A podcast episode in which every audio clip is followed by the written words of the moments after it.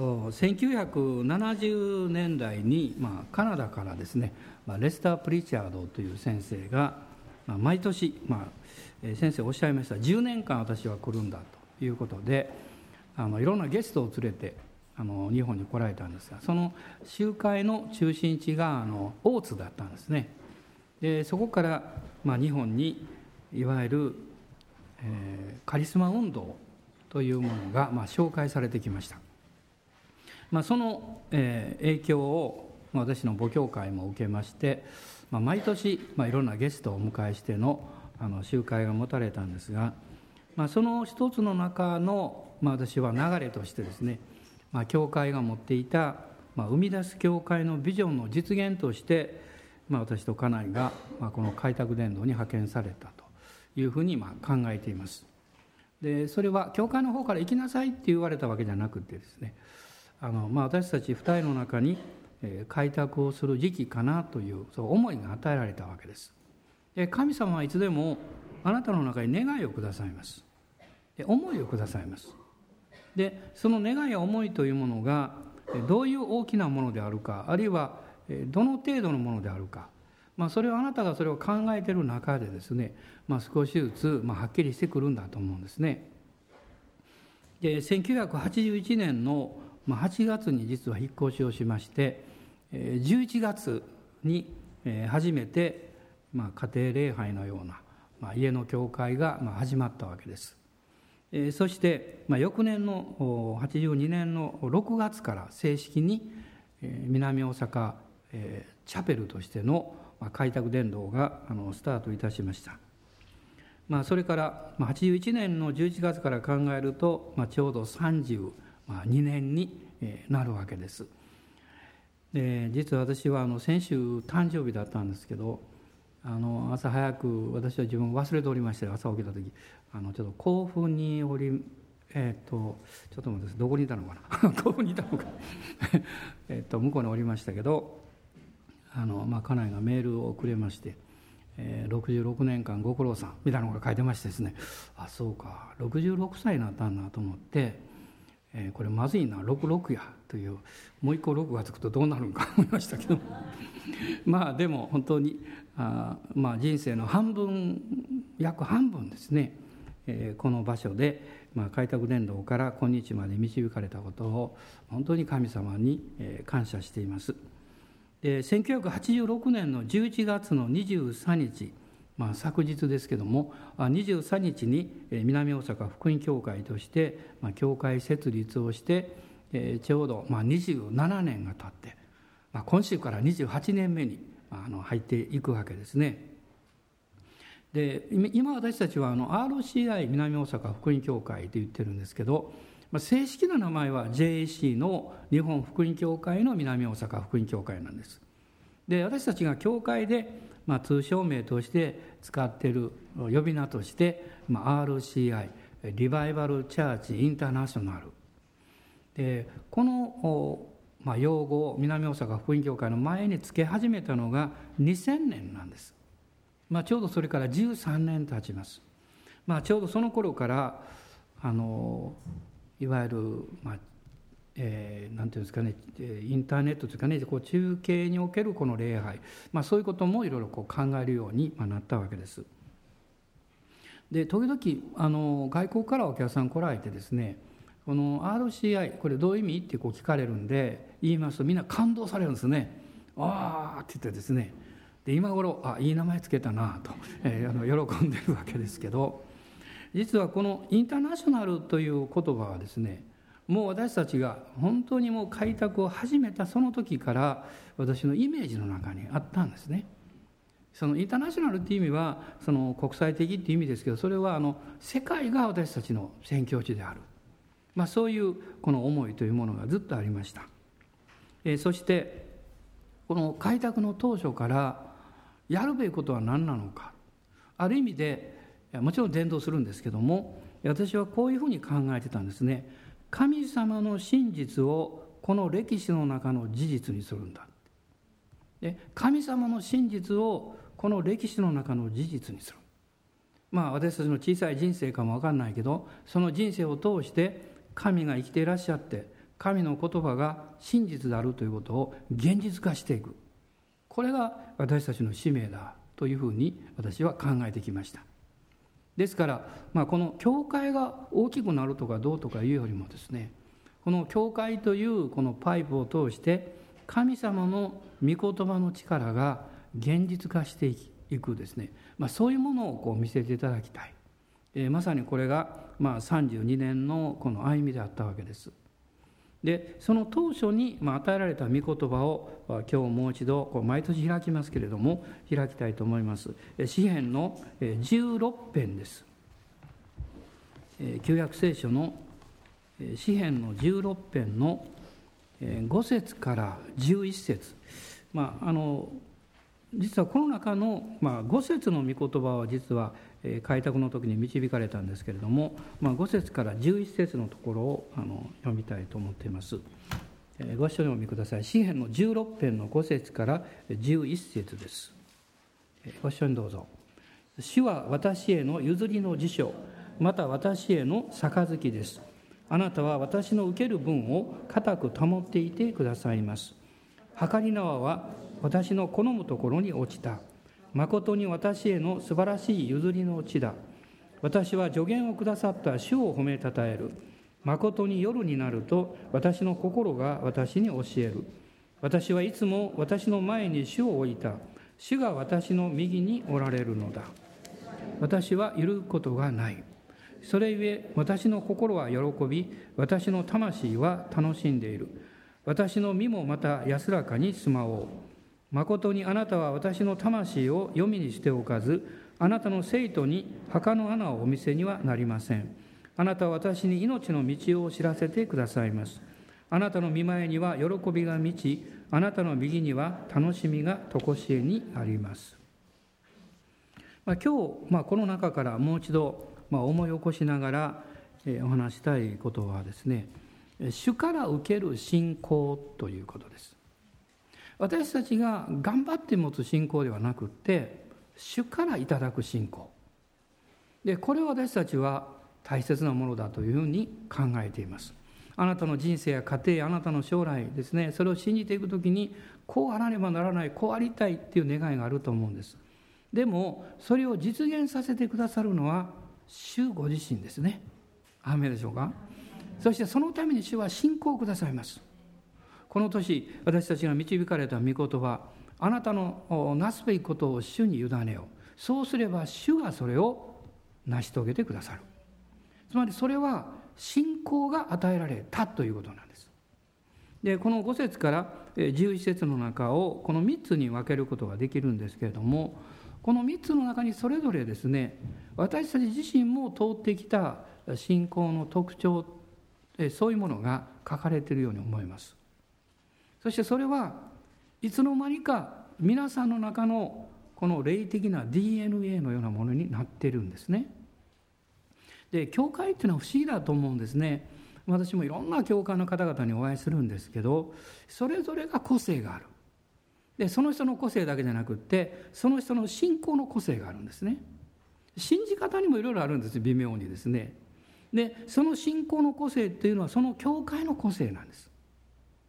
そしてその教会の個性というのはある意味でその教会に神様がくださった信仰の特徴と言ってもいいと思います。ですから皆さんが意識しなくてもですねどっか他のところにいて他の教会の方と交わるとですねあなたの実は無意識のうちに表現される信仰の特徴がこの教会の信仰の特徴として出てくるんですね。まあ、それは、えー、私はあの誇りに思っています。素晴らしいと思ってますしまた他の教会の皆様の信仰に触れる時にそれも心から尊敬しています。イエス様は大きな方だから一つの教会で一つの団体で全部表すことなんか到底できません。その一部その一つをですね私たちが表すことができるわけです。で私たちが通ってきたこの信仰、まあ、この3つのことを申し上げたいんですがまず第一のことは神の約束を信じる信仰です。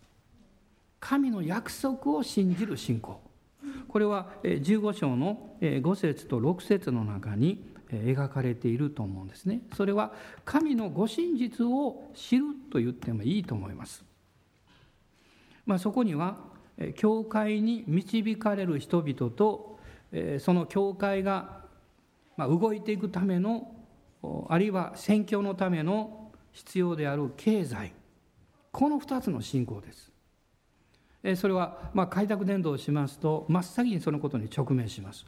開拓伝道っていうのは私は初期の頃からよくですね、えー、3K だと言ったんですね、まあ、昔 3K という世の中にありましたけどそれとはまた全然違います、ね、3K っていうのはまずですね数が少ない。これみんな日本語です。数が少ない。だからね何かしようと思ってもみんな自分がやらなきゃいけないんですよね。あの初期の頃駅の近くの場所を借りて映画館やったことあるんですが今でも覚えてますね。もうとにかくトラクト作りからですね、え、当日の窓の暗幕張りからあ配るのから案内から受付から映写から 全部やるわけですね。まあ数人の方が手伝ってくださいましたけどまず数が少ない、ね、それから環境が整っていない。これも K ですよ。環境。つまり場所がないんですよ。まあ、あの普通に何かが集まるぐらいだったらできるんですけれども、まあ、例えばあの新しい方を招いてあの大きな集会しようとするとですねやはり市民会館とかいろんなことを変えなきゃいけないんですけど、まあ、もう少し小さい場所であのところであってもなかなかこう場所が整っていない、ね、それから3つ目は一番大事なことなんですけども経済的に力がないんですよ。経済。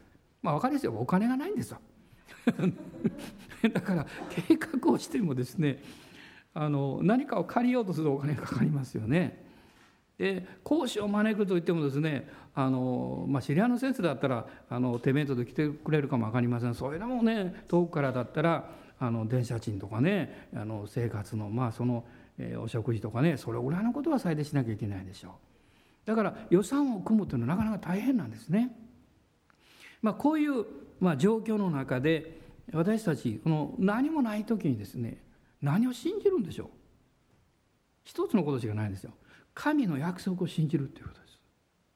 神様の約束を信じなければ無から有を生じさせる神の働きを見ることは絶対できないですよ。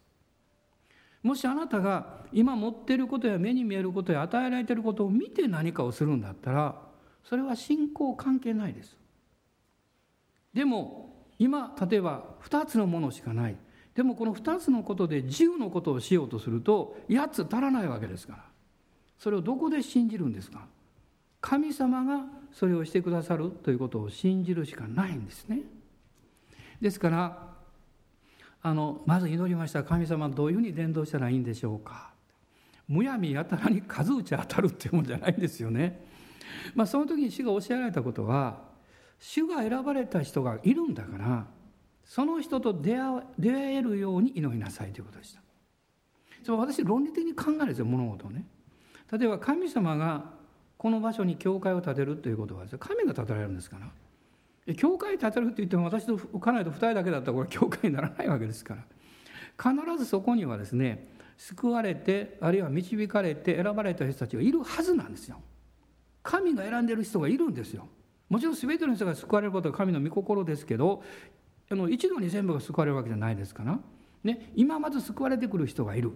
とすれば全ての人に福音を語ることは必要だけれども全ての人が今あるいはこの何年間の間に救われるということはわからない。でも確実にこの1年2年3年と経つ中で救われる人がいるはずなんです。そうでなかったら教会が出来上がらないわけですから。ということは一番の祈りはですねあなたが導いておられる人と出会うことができるようにという祈りなんです。でそしてそういうふうに祈り始めると余裕ができるんです。ね、あれもこれもしなきゃいけない。そういうことじゃなくって今日すべきことは何なのか。で今日電話する人は何なのか。誰なのか。私はある時期あの会社勤めておりましたが同じ経験をしました。今日会うべき人は誰なのか祈るわけです。今日話すことは何なのかを話をするわけです。祈るわけですね。そしてそれをやるわけです。同じ原則。そうするときに信じることが先なんだということが分かってきました。皆さんのいろんな家庭の必要もそうです。もう私忙しいんですってみんな忙しいんです。暇な人なんかおりません。私はスケジュール書きますでないと忘れてしまうからねまあこの間もね予約していたホテルを予約していることを忘れてましたけどね時々あの新幹線も予約していながらそれ忘れてしまうことあるんですよね。でですから書くんですけど書きますとですねスケジュールがいっぱいになります。でそうするとそれをちらっと見た人が「お先生忙しいですね」って言うんです。でも書いていないスケジュールいっぱいあるんですよ。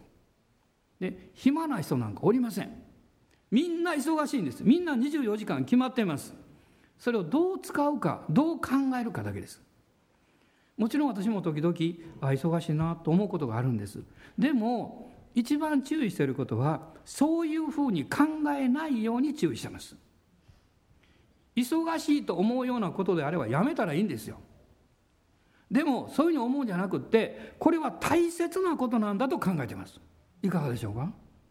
これは重要なことなんだ。とそれがたくさんの人と会うことであろうが一人の人と会うことであろうがですね。あるいは大きなことであろうが小さく見えることであろうが一つ一つは重要なことであると考えるようにしています。そうするとですね毎日毎日その重要なことをやっていけるということは素晴らしいことなんですよ。そう思いませんか？ね忙し忙しいと考えてやるやったとしても何の益にもならないです。でも今日誰かと会う。あるいは今日こういう集会がある。今日はこういうところで食事をする。あるいは今日はこういうところ行くことができる。この一つ一つはとっても重要なことなんだということです。そのように信じると同じ場所に同じように何度行ったとしても毎回毎回違うんです、ね、そこで何が起こるかわからないですよ、ね、先日久しぶりにホテルにおる時に地震に遭いましたけどね。朝のあれ早い時間ですねバタンって言ってグラグラグラっと来ましたやったと思いましたやったっていうのはですね地震やと思ったということですよ。ねあ地震なんだってねその時に神様を恐れました。ね、こんなあの土地からぐらぐら揺るがせることができるのは神様だけですよ。もぐら行ったって無理ですよね ね。もう本当に神様だけ。神様すごいなと思いました。その時にですねそれから集会に行く予定だったんですけども私の心にもう一度へりくだる思いが与えられました。私は何にもできない、ね、自分がやろうとしていることを語ろうとしていることなんて本当にちっぽけなこと。神様あなたは偉大な方です。その時に神様の恵みがあふれてきました。今日皆さん新しい1週間を迎えます。この1週間はあなたにとって大切な一日一日ですよ。大切な1時間1時間です。大切な1秒1秒です。どうぞ忙しい忙しいっていうふうなことを言って時間を無駄にしないようにお互いに心がけましょう。そうやらないようにしましょうって言っても出てくるかも分かりませんからね。でその中で神様にあなたの働きであればあなたが必要なものを全部備えてくださるはずですということを信じるようになりました。その一つの鍵はこういうことですね。私たちの必要は神の約束の中にあります。そして神の約束はイエス・キリストの中に全てあります。イエス様の中に全てがあります。第二コリントの、この一章を見ますとですね1920の中にこの方はしかりとおっしゃる方真実な方だと書いてます。真実な方っていう意味はですねこの約束を実現させてくださる。しかも割引なしでそのまま実現させてくださる方であるという意味を持っています。この16章詩篇を見ますとこの5節の中に「あなたは私の受ける分を固く保っていてくださいます」この御言はですねどんなに大きな励ましになったでしょうか。神様は私が受ける分そしてこの教会が受ける分兄弟姉妹たちが受ける分を保っていてくださるしかも固く保っていてくださる。ね、皆さんが何かあの食事会が何かに行く時に遅れてしまった、ね、その時にですねあもう私の分あるかなってこう不安がらう必要ないんですよね。行ったらちゃんと「はい取ってますよ」って言ってですねしかも遅れたから倍にしときましたという場合もあるかも分かりません。それは神様があなたが約束を信じる人であれば必ず受けることのできる分を取っていらっしゃるんです。受けることができない人は約束を信じない人です。約束を信じないと途中で放棄します。この約束は守られないかもしれないというふうに考えてしまいます。でもこの16章の、えー、皆さん6節をもう一度見てください計り縄は私の好むところに落ちた。もう私が願ってるように神様がそれをしてくださった。誠に私への素晴らしい譲りの地だ。素晴らしいと付け加えられていますよ。私の譲りの地だけではなくって素晴らしい譲りの地だ。私は誕生日には今回家におりませんでしたけどもその集会が終わった時に「下へ降りてきてください」って言われました。で行きましたらなんとバースデーケーキを用意してくれてました。そしてそこに集まっておられた皆さんがお祝いをしてくれました、え私一瞬思ったんです。あのケーキの上に66本ろうそくとあったらどうなるんかなと思いましたけど、え1本が10年を代表する数でしたので なんとか吹き消すことができましたけど。でも皆さんそのケーキっていうのは別にケーキもまあ嬉しいですけど でもですねそうじゃないですね。その背後にクリスチャンの年齢の捉え方はノンクリスチャンとは違うんですよ。ね、それはノンクリスチャンの捉え方は、ね。まあ、それが50年であれ60年であれですね。ご苦労さんって今までこれでよかったね。ね。ね。そしておめでとうです。クリスチャンはそれだけじゃないですよ。ご苦労さんじゃないです。神様があなたの人生に素晴らしいことをし続けてくださったでしょうというお祝いなんです。そしてこれからも素晴らしいことをしてくださいます。あなたが持っている良いものを絶えず分かち合っていくならばあなたはその幸せを多くの人と分かち合うことができます、まあ、皆様方が、えー、このまあ、未熟な牧師のためにもいつも祈ってくださっていることを感謝しております。もうあこの、えー、メッセージの場所をあちょっと用いてお礼申し上げたいと思いますがたくさんの方あのフェイスブックといろいろこうメールでお祝いくださいました。ありがとうございました。私どうしていいか分かんないから心の中でありがとうと言ってますけど。特に返事はしておりませんけど、ね、まあ私たちはこの自分の誕生ということを考えた時に自分の存在というものを考えます。そしてそれは誰よりもあなたは私の目に高価で尊いとおっしゃってくださる方。そのお方に愛されてるんだという幸せを感じるんですよ。そのお方の前に出れば今の環境や状況がどうであっても私には価値があり生きる意味があり私にはするべきことがあるんだという希望がやってきます。皆さん私たちはこの与えられた人生というものをですね毎日毎日毎週毎週神様に感謝して栄光を返していきたいと思います。そう生きようとすればあなたの口から否定的なことをもうできない言わないことです、ね、あるいはつぶやいたりですね。あるいはあのマイナスになるようなことは言わないことですよ。そうすればあなたの人生はあがなうことになります。あなたの時間を神様のために貸し取ることができるわけです、まあ、2つ目のことは、この16章の7節から9節の中にあるんですけども霊の戦いを通らされる信仰です。戦いがたくさんありました。あなたが神様を本気で信じて従っていけば必ずと言っていいほど戦いがやってきます。それは霊の祝福を妬む敵がですねいるからなんですね。私はあの昨日久しぶりにあのえっ、と10周年の時に作った「修行の地」というあのあの小冊子証があるんですねこの教会の。2回作りましたけど。最初のところもう一回見ておりました。バラバラバラね。そして懐かしい言葉が目に入りました。1982年10月10日。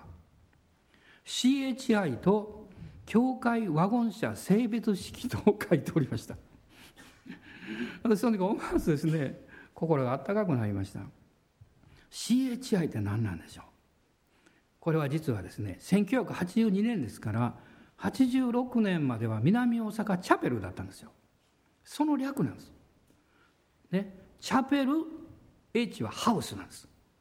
チャペルハウスそして I はさっき言いましたインターナショナルなんです。この名前を聞くとですねどんな素晴らしいところかなと思うでしょう。2階建ての質素な文化住宅の真ん中の小さな部屋のことです。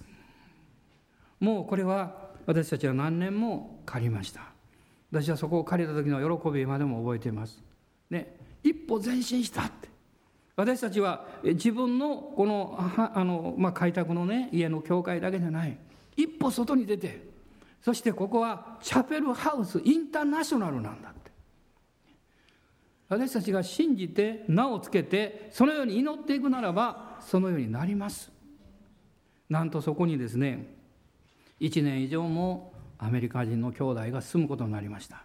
その前にはニュージーランドの兄弟が3年間週末来て住んでくれました。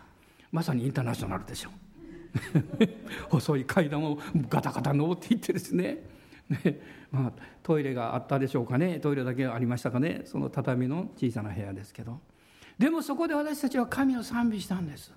そこで私たちは主を信じたんです。神様が素晴らしいことをしてくださる。リバイバルのためにこの教会を用いてくださる。信じたんですよ。そしてその夢と幻はまだまだ続いております。ほんのその一部だけが実現しただけです。今私たちは CHI ではなくて RCI です。ね。この世界に向けて私たちは祈りリバイバルを信じていく教会です。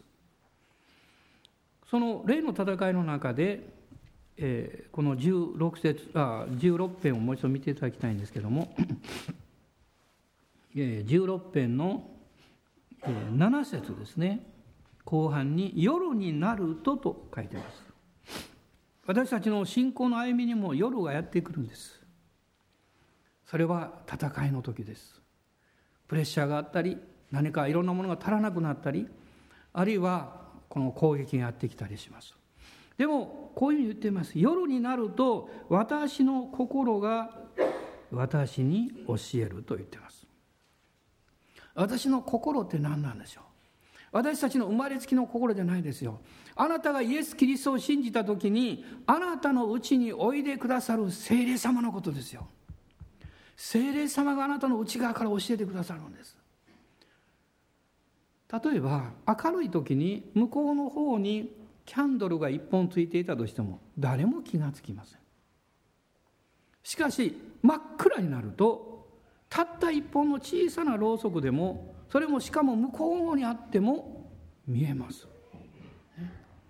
光は闇で打ち勝つんです。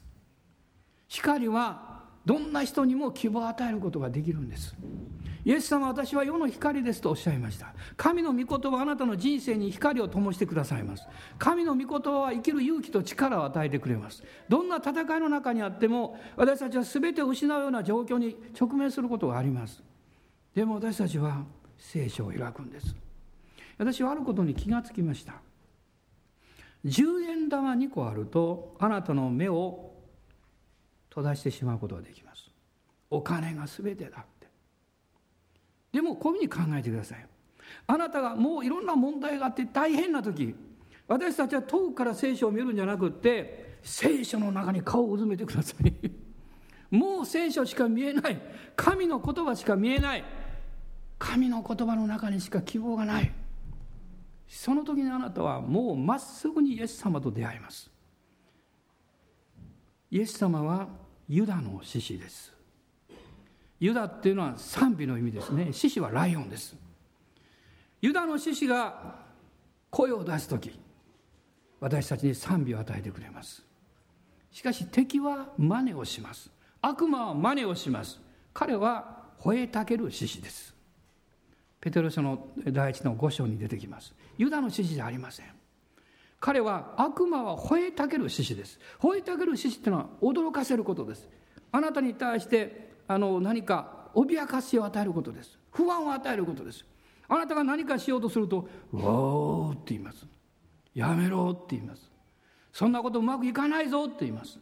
あなたの心を狭くします。あなたの心から愛を奪ってしまいます。優しい心を取り去ってしまいます。そしてあなたは小さくなって膝小僧を抱えて片隅に座り込んでしまいます。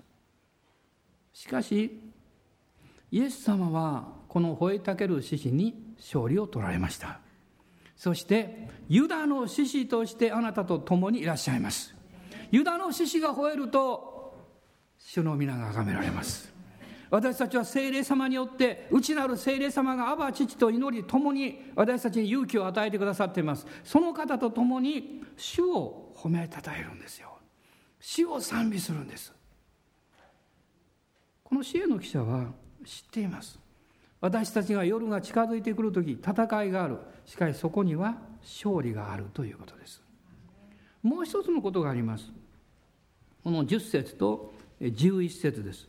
神様からの導きと証明を信じる信仰です。神様のご真実をこの事実とする歴史的な事実とする。これは私たちのこの使命ですよ。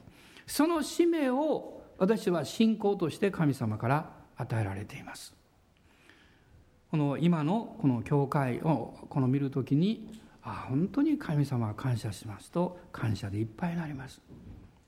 皆さん私が感謝をする時まず最初に何を感謝すると思いますか、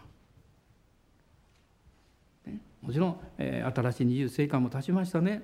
感謝ですよ。いろんな働きもあります。そんなことじゃありません。私が一番感謝するのは皆さんの顔を思い浮かべて感謝します。それ以上に素晴らしい価値あるものはないからです。私たちは神の家族でしょう。建物も働きも場所もそういうものは川の流れのように動いていくものです。しかしイエス様を信じて神の家族になったその関係つながりは永遠に続くんです。永遠に続くんですよ。どうぞ皆さん諦めてください。天国に行っても一緒ですから。えまだ一緒と言わないでください。ね。ずっと一緒です。もう飽きるほど一緒です。ね。でも天国では退屈退屈しません。もうその人の素晴らしさがどんどん出てくるんでしょう。神様はそういうふうに私たちを変えてくださる。これが栄光の体です。だから地上にいる間もできるだけ仲良くしておきましょう。まあ、この32年のこの歩みを振り返ってたくさんの感謝がありますけど、えー、一つのことを最後に、えー、申し上げて終わりたいと思いますけど私は、え、献身したのは1970年なんですね。で68年に神様から証明いただきました。救えたのは65年なんで、まあ戻、戻ってきますけどどんどん。ね、で、えー、もう2年間。まあ1年間悩みました。そしてあ私はフルタイムの働きに導かれていこうと決心しました。69年です。そしてその後もう1年間待ちました。で70年に進学校に行きました。その時に会社を辞めました。その時一つ祈りをしました。私は会社を辞めて進学校行きます、ね、まあ会社辞めたのは少し前だったんですけどそのもう進学校行きます。でどうぞ私の両親を導いてください。そのことだけでした。もうたった一つの願いです。ね。もうこの地上において何か幸せにしてあげるとは限られない、まあ、そういうものであります。でももっと大事なことがある。それは父と母が救われること。天国に行くことのできる助けを私ができること。それが最高のことだと思いました。でもどうしていいか分かんないですよ。そして祈り始めました。祈り始めて16年後に母が救われました。16年後です。そして洗礼を受けました。25年のクリスチャン生活を終えて2年前に天国に帰りました。そしてそれからその時からですよ。その献身者というからですよ。その時からね数えて41年後に父がイエス様を信じました。2年前です。41年後です。40年って長すぎますよね。いい加減。ね。でも神は真実なんです。私は以前から一つの話を知っておりました。私が救われて最初に読んだ本の一つはジョージ・ミューラーの「電気」でした。その中に確か書かれていたと思います。彼は彼の祈りはほとんど答えられた。そしてたった一つね彼が生前祈っていた祈り。それは彼の親しいある人が救われること。50年以上祈った。でも救われないままで彼は召されたんです。しかし彼の葬儀の日にその人が救われたんです。私はその話を聞いた時にああすごいと思いました。神様真実だと。感謝のことに41年後に父がイエス様を受け入れました。そして昨日洗礼を受けました。94歳で。神様真実です。神様の真実は教会を通して表されてきます。しかし同時にあなたの個人の人生を通してそれが表されてきます。その鍵はあなたが神の約束を信じ続けるかどうかです。戦いは必ずあるんです。戦いが来たからといって諦めちゃいけない。あるいは誘惑があってあなたの信仰の歩みをストップさせたりあるいは何か延期させようとするんです。負けちゃいけないです。最後に勝利する人は時間がかかっても構わないんです。倒れても構わないんです。また起き上がって主に最後まで従っていく人です。最後まで従っていく人。最後までついていく人、ね、時々まあオリンピックのあの長距離マラソンでねもうトップのグループが来るとみんなわーってやりますね。次にある意味では一番それよりも大きい拍手はいつなんですか？一番最後の人が。入ってきた時ですよ。よくまあ諦めないで、ね、倒れないで走り抜いた。これは感動ですよ。私たちのスピードは問題じゃありません。でもあなたが信じたことを最後まで走り抜くことです。キリストはそのためにあなたのために死んでくださいました。神の約束は真実です。そしてこれからあとどのぐらい続くんでしょう。イエス様の再臨があるまでこの教会は日本のリバイバルと世界選挙に向けて前進していきます。前進していきます。アーメン。お立ち上がりください。一緒に主をあがめましょう。ハレルヤ感謝します。おー主よ。今お互いに感謝をしたいと思います。また主がこの教会を導いてくださっていることを感謝したいと思います。アーメン。今しばらく一緒に主をあがめましょう。主に栄光を返しましょう。皆さんの声であなたの言葉で主に感謝してください。あなたの家族の名を挙げて感謝してください。あなたの兄弟姉妹のために感謝を捧げましょう。そして必ず救われてくると。あなたの周りにいらっしゃる方々のために感謝を捧げましょう。アーメン。ハレルヤ。ハレルヤ。おーイエス様感謝します。おーイエス様感謝します。ハレルヤ。ハレルヤ。アーメンアーメン。主のご真実は変わることがありません。主のご真実は変わることがありません。この1週間も神の約束をこの約束の真実を私たちの人生の歴史の事実にしましょう。アーメン。ハレルヤ。オーラがサンバラララシャラバラララスキンダララサンダララスローリア。オーラがサンバラララシャンダララスローリア。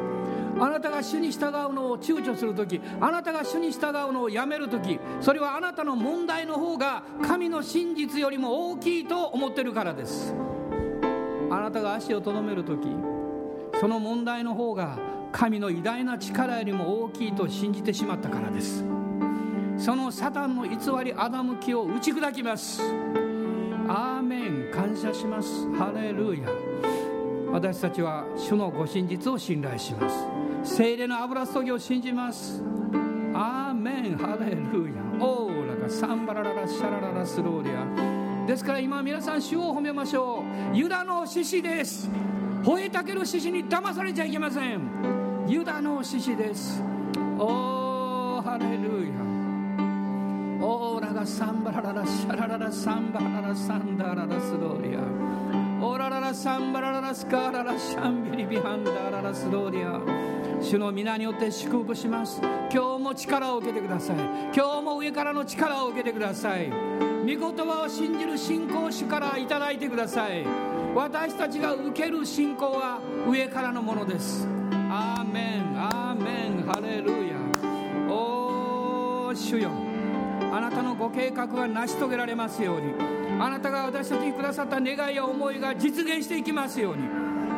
上からの信仰の霊で満たしてください。満たしてください。おお主よ。私の歩みは短期間の勝負ではありません。長距離戦です。長期戦です。最後まで従う人が勇気を持つ人が勝利を得ます。アーメン。ハレルヤ。おおハレルヤ。アーメン。ハレルヤ。おイエス様。感謝します。アーメン。ハレルヤ。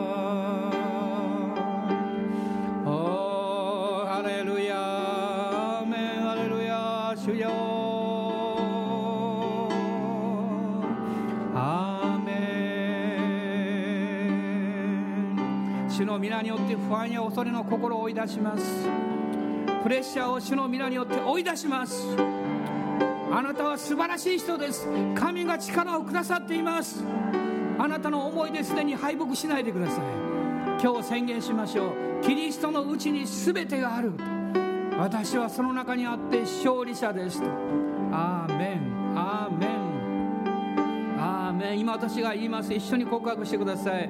私はキリストの中にあります。私は勝利者です。すべての栄光をあなたにお返しします。アーメン。アーメン。イエス様感謝します。ハレルヤ。アーメン。ハレルヤ。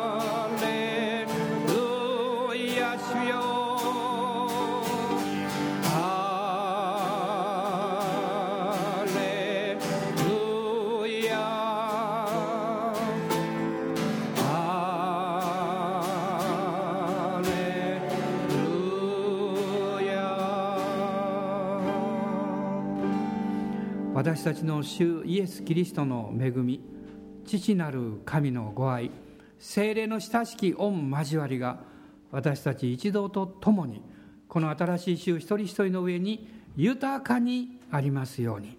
アーメン。